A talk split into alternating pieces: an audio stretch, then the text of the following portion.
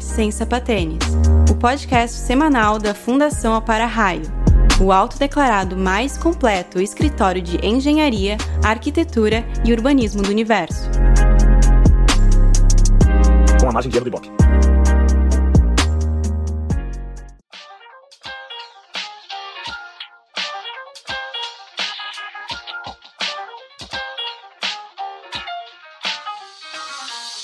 Para você ouvinte que já zerou Netflix nessa pandemia e teve que aturar tramas desconexas, roteiros mais furados que peneira velha, cenas de terror de curar insônia e trilhas sonoras que fazem os bêbados do karaokê cantando o boate azul parecerem tão bons quanto Tim Maia. Apresentamos mais um fator para passar raiva quando você for conferir as últimas estreias cinematográficas: a física. Entre explosões inaudíveis e gambiarras de dar inveja ao professor Pardal, trazemos um time de peso: os gladiadores da física moderna, a guarda pessoal de Galileu Galilei, os apóstolos de Marie Curie e, por que não, os amantes de Isaac Newton. Ao meu lado direito, pesando 78 megapascais, nosso engenheiro civil especialista em identitarismo estrutural, Alencar Fardim! Daí, beleza? Queria começar o episódio de hoje dando um salve para todos os fãs e para o próprio Chadwick Boseman e agradecer por todo o legado de representatividade que ele deixou aí. Ao meu lado esquerdo, ligado em 220 Hz de pura mecatrônica, o cara que botou o X no SpaceX e tirou da teoria da relatividade, engenheiro químico João Pisato. No centro do ringue, transladando a quarta camada de valência, o cara para quem a NASA liga quando acabaram as ideias, engenheiro químico Marcos Risso. Se preparem, porque mais chatos que a gente hoje, só o Neil deGrasse Tyson reclamando do céu do Titanic. E por último, mas não menos importante, orbitando o planeta Netuno, pesando 7,2 gramas por centímetro cúbico. O cara que fez um túnel do Acre até Machu Picchu depois de uma rave. Engenheiro mecânico Vinícius Killing. E aí, pessoal, tranquilo? Se cuidem que estão construindo a ponte pro Acre, hein?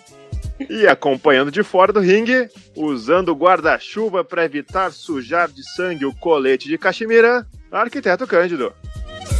Fique conosco para descobrir o que é fato e o que é falso na física de Hollywood. Vamos lá? Este bloco é um oferecimento de curso online de efeitos especiais de Hollywood. Porque para fazer merda assim, só mesmo fazendo curso.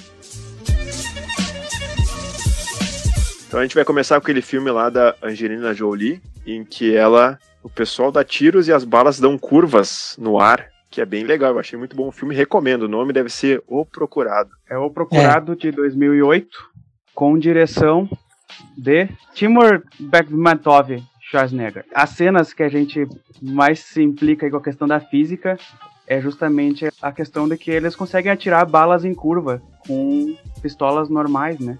Enfim, as balas fazem curvas. E aí, quem é que entende de física para dizer por que, que não dá?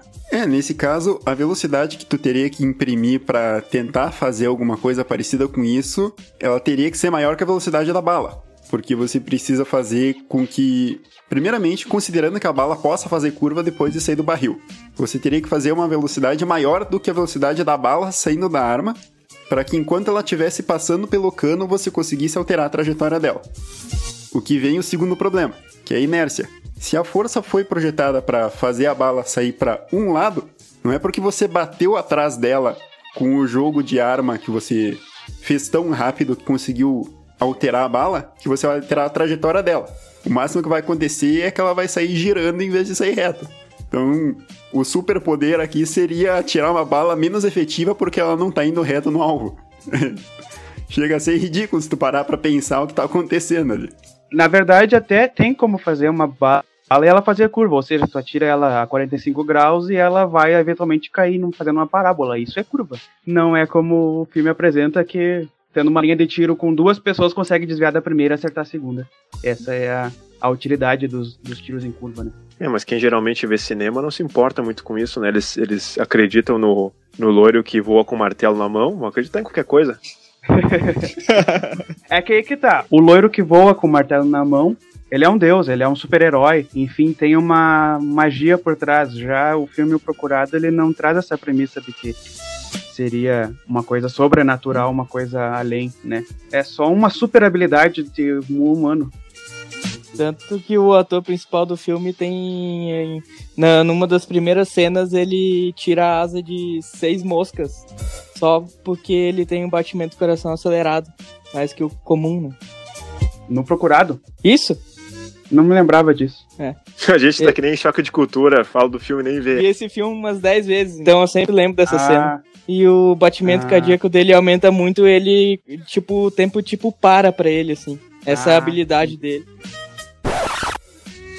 Cara, a cena é sensacional. É uma das maiores cenas da história dos quadrinhos, cara. A mansão dos X-Men vai explodir e o Mercúrio, que é o The Flash paraguaio, ele tira todo mundo de dentro antes, enquanto a explosão está acontecendo. Então ele entra, pega a galera, puxa pra fora e vai fazendo isso tira uma pá de gente. Arremessa pra fora, tira, faz o que dá.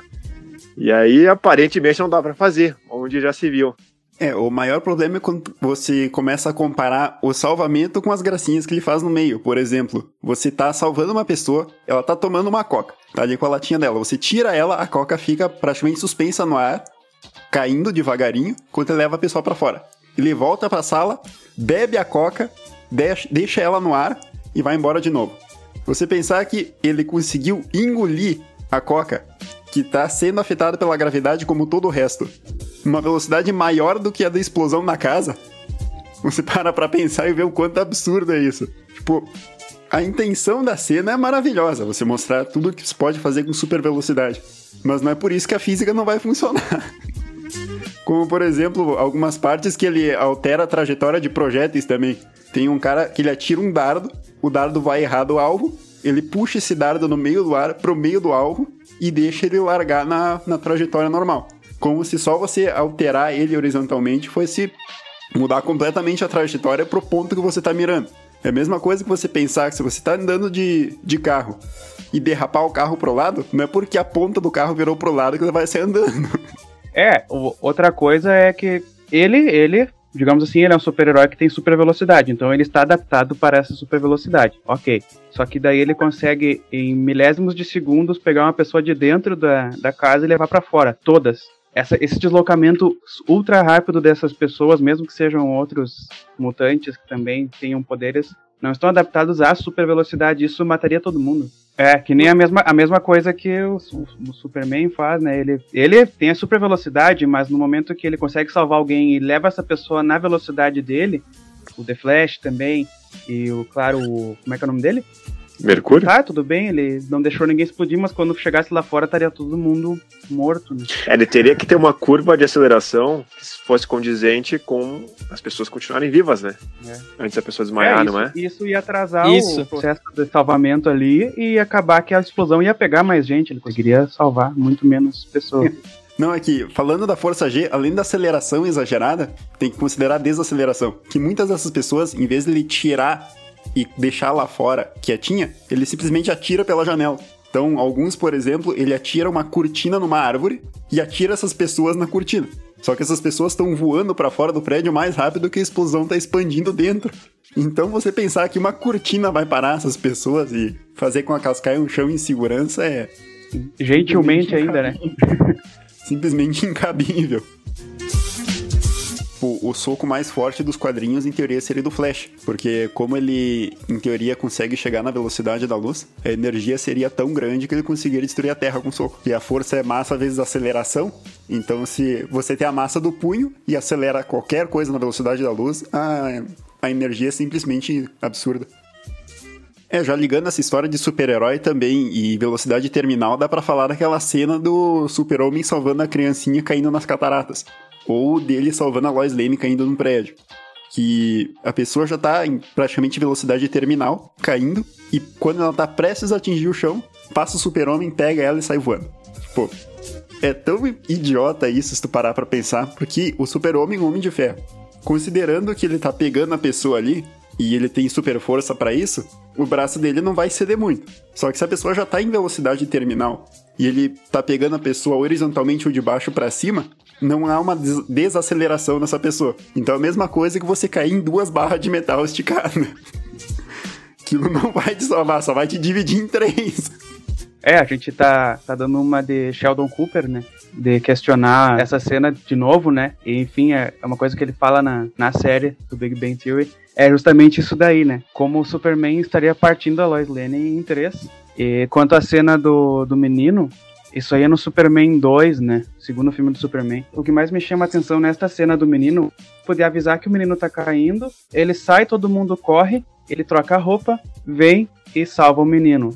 Bem devagar enquanto o menino tá caindo. É, sendo que em skydiving as pessoas geralmente caem por 30 segundos. Skydiving, que é um pouco mais alto que as cataratas. No momento que a Lois Lane percebe que o menino tá caindo, quando ela chegasse ali para gritar, para chamar alguém, ele já teria caído. ela só poderia ter avisado: Ó, oh, o menino caiu, tá lá, morreu. Só se ele voltar no tempo fazendo a Terra girar ao contrário, para dar tempo de trocar a roupa e salvar o menino. Tem um filme do Super-Homem que ele volta no tempo assim. Ele começa a girar ao redor da órbita terrestre ao contrário e faz o tempo voltar por causa disso. Como não se esquecer do MacGyver? Inclusive tem um, um Mac Gambia que eu recomendo para todo mundo, que é do Um Quarto no Instagram. Tem um personagem chamado Mac Gambia que vive fazendo gambiarra. Procurem lá. É, inclusive volta a Magambia, né? Por favor, que Volta saudade. Queremos mais quadros do Magambia. Tá, mas e o MacGyver? Mas e o MacGyver? O MacGyver é a inspiração do Magambia, né? É que o MacGyver é um caso à parte porque tem tanta coisa, mas tanta coisa bizarra naquele negócio. Por exemplo, a vez que ele montou um avião em quatro horas com um monte de bambu, um motor velho e um ventilador. Grudou tudo com fita isolante e saiu voando. é, enfim, o MacGyver ele é sempre todo, tudo que ele faz, todas as cenas dele, quando ele resolve o, os problemas que ele enfrenta na série, ele sempre resolve de uma maneira que, enfim, na gambiarra, né? E, enfim, o próprio sobrenome dele, de o MacGyver, é uma, uma coisa que a gente usa há muito tempo para falar de alguém que é muito inventoso, digamos assim. Quem gosta de gambiarra, faz muita coisa, a gente gosta de apelidar de MacGyver, né? Até na construção do nosso escritório ali, a gente foi um pouquinho MacGyver, né? Existe uma frase que, se eu não me engano, é do Carl Sagan, que qualquer tecnologia suficientemente avançada para a época vai parecer aos olhos dos comuns bruxaria. É gambiarra só quando quebra. Quando tá funcionando é adaptação técnica. E as flechas de fogo, por exemplo. Eu me surpreendi com esse tópico, flecha de fogo, porque eu nunca imaginei que realmente o fogo apagasse. Imagina que você tem uma vela na mão. Essa vela tá flecha de fogo. Como é que tu faz para apagar uma vela? tipo, o vento suficiente para você atirar uma vela muitas vezes já é o suficiente para apagar o fogo que tem na, na própria flecha. Fora as licenças que o pessoal tem que fazer para que a flecha de fogo funcione. Primeiro, ela tem que ser mais comprida. Que na hora que tu puxa o arco, se a flecha for um tamanho normal, coitado dos dedos da criatura que tá atirando. Dá uma chamuscadinha na ponta. Depois, você precisa fazer uma maneira de colocar o fogo na flecha por tempo suficiente até que ela chegue no alvo. Então vai ter que amarrar alguma coisa, vai ter que adicionar peso na ponta, ela já não vai mais tão longe como ela devia ir. 3. Quando você atira uma flecha de fogo, a pessoa que está sendo visada como alvo consegue ver um ponto vermelho voando, fazendo toda a parábola até chegar a ele. Então por que você está colocando fogo nisso? Que chega o quarto ponto meu. Se você acertar uma pessoa com uma flecha, qual vai ser a diferença de ter o fogo ou não? Você tá matando a pessoa com a própria flecha. E mais um ponto aqui. Caso isso é caso for usado em batalhas por aí. Mas caso for usado para, sei lá, estão atacando um vilarejo. Se você acertar uma flecha de fogo na parede de uma casa, ela cravar ali, pensa comigo. A parábola tá fazendo a flecha descer. Ela fica na parede. O fogo vai se alastrar para cima, seguindo a madeira. Então você vai ter que primeiro esperar o, o fogo queimar toda a parte de cima da flecha, até começar a descer como se fosse um fósforo. Vai bater no ferro da flecha, e com sorte você vai conseguir fazer algum dano na parede. Agora vamos de novo à analogia da vela. Acende uma vela e coloca do lado de uma parede de madeira, ver quanto tempo demora para você colocar fogo na casa. Então, é um negócio que eu não sei por que Hollywood tem uma fixação tão grande com flecha de fogo, porque é uma maneira extremamente ineficiente de se colocar fogo em alguma coisa distante. A quantidade de alterações que você tem que fazer na flecha deixa ela tão pior que é muito mais fácil você colocar fogo na ponta de um pau e jogar em cima da casa. Literalmente.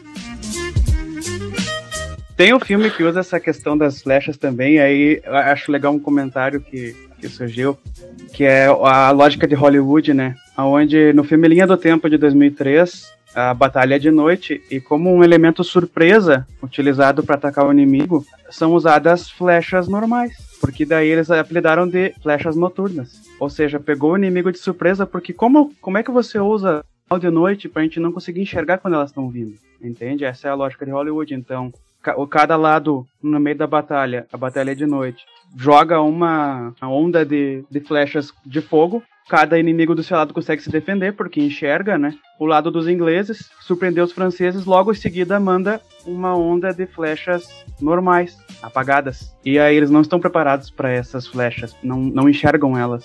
Então é isso aí, essa lógica de Hollywood, né? A gente vai usar tanto, tanto, tanto flechas com fogo que quando a gente não usar, a gente tem até um nome específico, é flecha noturna. Sim, e aí tem aquela marcha ré turbinada, que é quando o pessoal, principalmente em Velozes e Furiosos, tá dirigindo e aí começa a andar de ré na mesma velocidade que o pessoal que tá andando de frente. O carro tem umas seis marchas ré. O carro anda uns 200 por hora de marcha ré. E aí? No caso, se ele conseguir mudar a caixa de marcha, ele até consegue. É, ele teria que inverter problema, a caixa, né?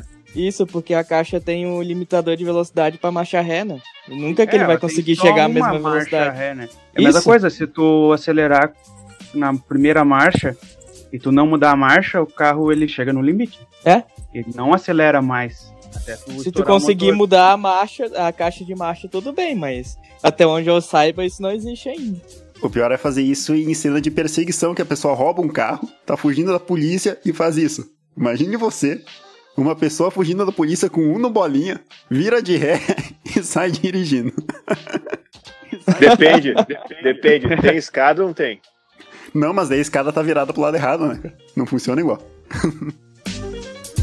e por último, nesse bloco, o que, que acontece se você for enterrado dentro de um caixão e tentar socar ele de dentro para fora? Essa cena é famosa do Kill Bill, que a mulher se encontra dentro do caixão e em vez de sair gritando histericamente como qualquer pessoa normal faria, ela se controla e começa a dar o soco de duas polegadas do Bruce Lee na tampa do caixão.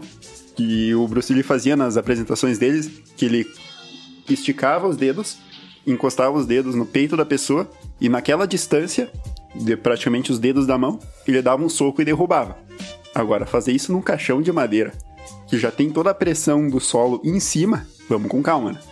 Fora é, ele derrubava a pessoa, principalmente considerando a resistência daquela pessoa. Ela tá em pé e ele desequilibra. Agora, socar um, uma tábua de madeira, até no treinamento da, da personagem do Kill Bill, ela, ela faz isso, treina com, com o mestre, né?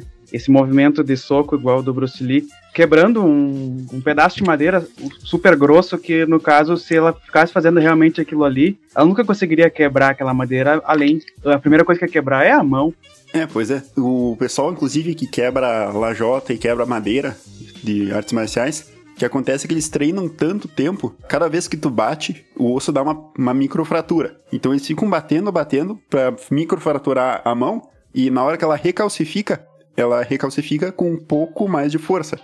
Então eles ficam meio que sempre quebrando a mão, batendo, batendo, batendo, quebrando no sentido figurado, para ela recalcificar e ficar o, o osso mais denso. Mas a ponto de quebrar uma tampa de caixão, vamos com calma. Fora que aí vem o segundo porém. Não é porque você quebrou a, a, a tampa do caixão que você vai conseguir se desenterrar de sete palmos. É. Exatamente. É, além, a, além da resistência da tampa, que digamos assim, até naquela cena parece ser um caixão super barato de compensado, enfim. Uh, até poderia quebrar, mas tem todo o empuxo da terra em cima. E que com certeza depois de quebrar também tem todo aquela, o empuxo da terra que ia soterrar ela, que eu acho que é isso que eu ia falar agora, né? Ela já não conseguiria quebrar por causa desse empuxo, mas considerando que quebrou. Ela ia morrer soterrada, né? É, o segundo ponto. Sim, uh, que além disso, além do perigo da Terra simplesmente descer e sufocar ela lá embaixo, se você de alguma maneira conseguisse retirar a tampa e conseguir espaço para a Terra não te não te sufocar na hora, como você faria para cavar para cima? Você tem um, um espaço limitado, um volume limitado, que em teoria é o volume do caixão, menos o seu volume, que é o espaço que você tem para trabalhar para sair dali. Então você tem que tirar o solo de cima e jogar para os lados de uma maneira que você cria um pequeno túnel para cima. Isso considerando que você, como você está sete palmos abaixo da terra, não consegue empurrar a terra para cima para criar mais volume. Então você precisaria fazer um túnel suficientemente largo para você ficar em pé ali dentro e começar a subir e que tivesse espaço suficiente para você jogar a terra para baixo. Tudo isso em tempo hábil para não acabar o teu oxigênio. Então, considerando que em questão de algumas horas você morreria sufocado lá embaixo só com a falta de ar, fica bem inviável essa fuga.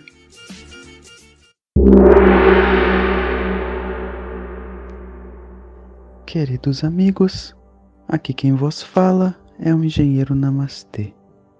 Com sua palavra de calma, fé, alongamento, meditação e principalmente boas vibrações. Falo de dentro da nave espacial Buda 5, onde estou numa viagem para o infinito do Samadhi, com minha pequena Eva. Eva!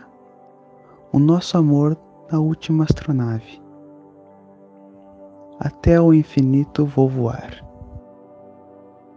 A dica de hoje é: não pegue o buraco de minhoca após Saturno. Tem muito pedágio.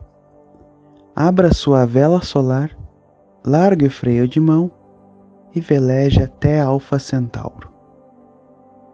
Também não se esqueça de abastecer a sua nave. Como eu esqueci, peço que me envie diariamente beijos de luz, de modo a empurrar minha nave. Assim poderei velejar até o próximo buraco negro e de lá serei transportado de volta. Preciso voltar já que esqueci de deixar água para o meu gato Krishna. Até a próxima temporada e não se esqueça dos meus beijos de luz. Este bloco é um oferecimento de Cinemas do Brasil. Nosso negócio é vender pipoca. O filme é só uma desculpa. No espaço, ninguém poderá ouvir seus gritos. Pior que isso é verdade, né? Não, mas é esse- exatamente esse isolamento das janelas de avião. Que eles têm aquela janela tripla, além de, de segurar a pressão. Você não ouve o barulho absurdo das turbinas pro lado de fora, porque tem vácuo dentro das janelas.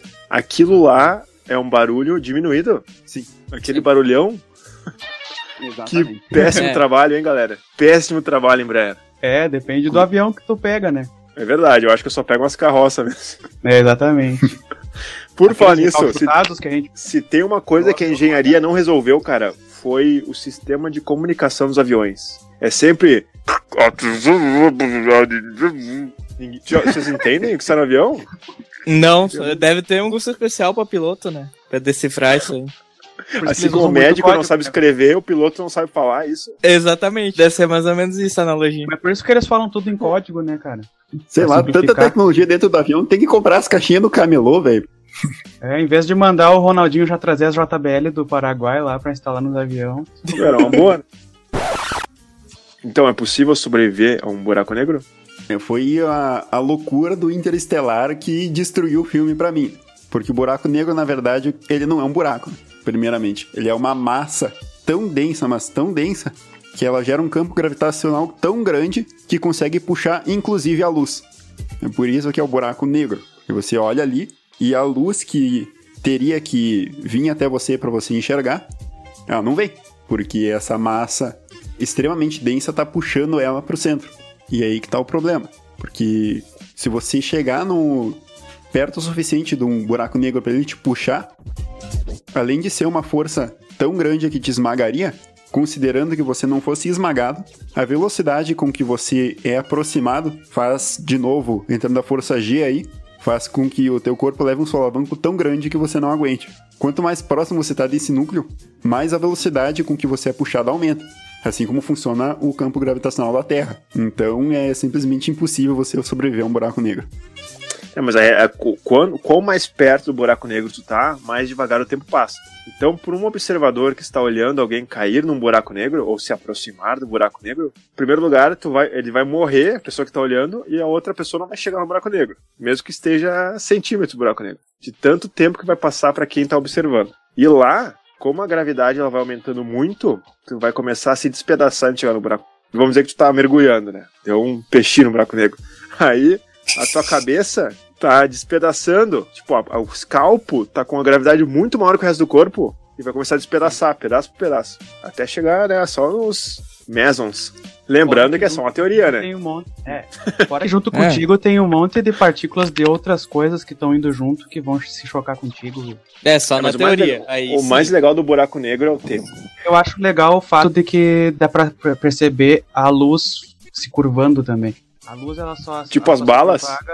Isso, é, tipo as balas. É, o raio de luz, ele só, ele, só, ele só se expande em direção reta, né? Da fonte. Isso. Mas ao passar perto do buraco negro, é possível perceber a luz curvando, né? Cara, esse filme da Interestelar, ele contrataram uma galera boa aí para fazer uma assessoria de física mesmo. Sim. Eles simularam as imagens, assim, na teoria para ser exato. Uhum. E aí veio essa questão aí do cara entrar num buraco negro e ser em outro lugar.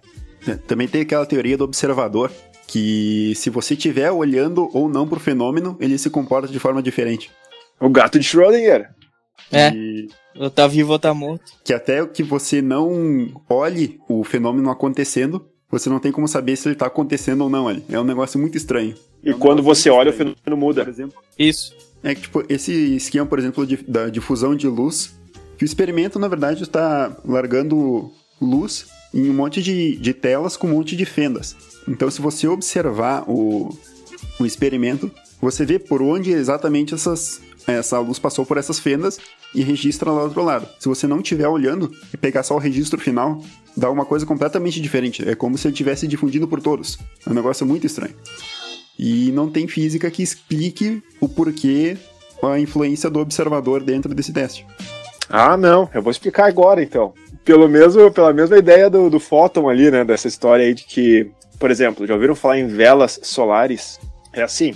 Assim como a, a, a luz virar um fóton, que ela pode ser, uh, puxar, ser puxada pela gravidade, a luz pode empurrar alguma coisa. Então tu pode, se fizer uma grande vela solar num ambiente de vácuo, o, a luz do sol ela bate nessa vela e realmente propele, empurra, como se fosse vento. Claro que tem que ser uma puta de uma vela e o fato de não ter resistência do ar facilita. Né? E, e, a, e a aceleração ela vai acontece, digamos que permanente enquanto tiver luz chegando, né? Vamos dizer, é o gato de Schrödinger, tá? O gato de Schrödinger é o seguinte, tem o gato na caixa, tu bota um isótopo radioativo dentro e tu fecha a caixa. E tu não sabe se o gato tá vivo ou morto. Se tu abrir, não é que tu vai descobrir se o gato morreu ou não. Tu não tem como saber se ele estava vivo ou morto quando tu tava lá dentro. E quando tu abrir, tu muda a situação. Porque pensa, vamos dizer que tu tá no. Tu deu uma de Vingadores da vida, entrou na roupinha do Homem-Formiga, aí tu vira um quark, sei lá, vira um tamanho mínimo. Tá? Aí esses uh, ah, elementos, elementos subatômicos aí, eles são enormes para ti.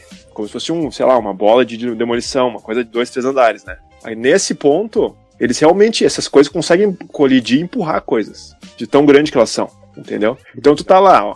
Tu não tá vendo. Aí, digamos que tu abriu a caixa para olhar. Um desses elementos bate no teu olho e vai em direção ao gato. E quando chegar no gato, altera o estado da matéria. Faz sentido ou não faz? É, faz. E o sono criogênico. Queria que acontecesse. Aí a gente pulava 2020 numa boa. Mas, infelizmente, não dá. A primeira coisa que a gente podia falar é explicar o que é criogenia, né? É, você se induzia meio que um coma, sendo conservado congelado, de uma forma que você possa ser descongelado e sair desse coma depois. Então, inclusive Futurama, toda a premissa do desenho é essa.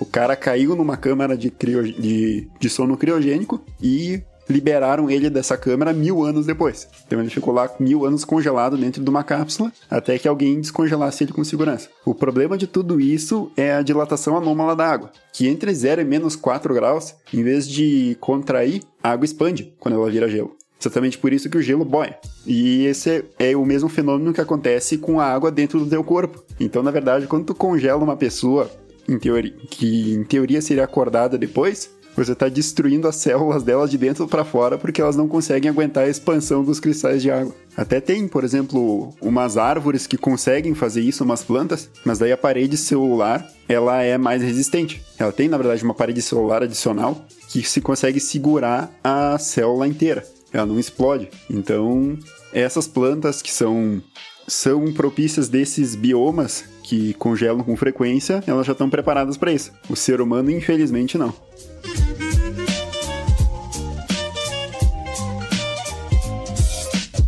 O último seria comunicação alienígena com ondas de rádio. E é impossível você ter uma comunicação por ondas de, de rádio com alienígenas em que uma pessoa consiga responder a outra em tempo real, praticamente. Que muitas vezes acontece nos filmes.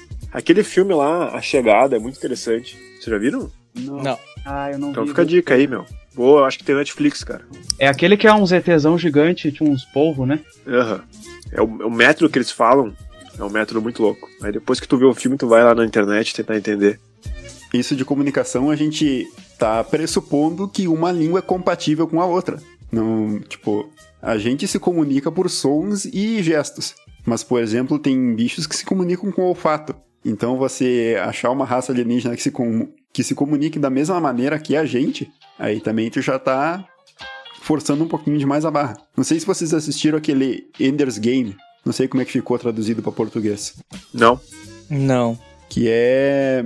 Tipo, o esquema do filme é que a Terra foi atacada por uma raça alienígena e a Terra sobreviveu. Só que sobreviveu naquelas, né? Muito balhada. E daí eles estão treinando um monte de criança pra a próxima vez que eles vierem, eles estiverem adultos e podem comandar os humanos contra o segundo ataque.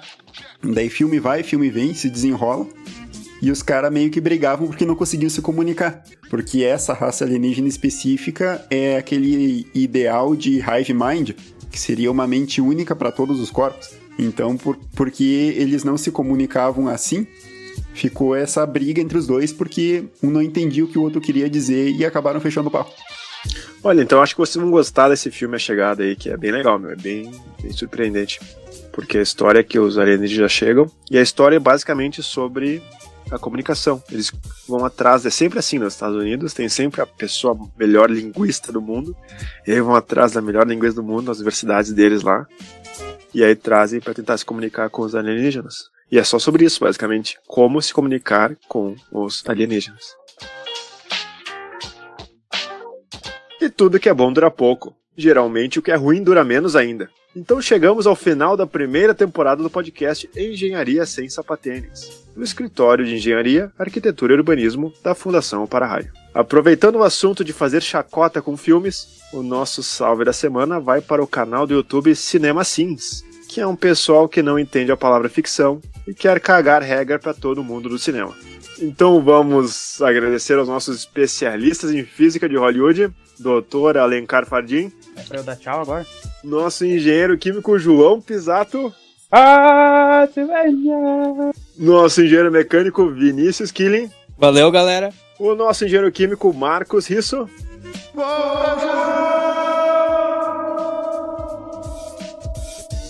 E eu, arquiteto Cândido. Até a próxima temporada.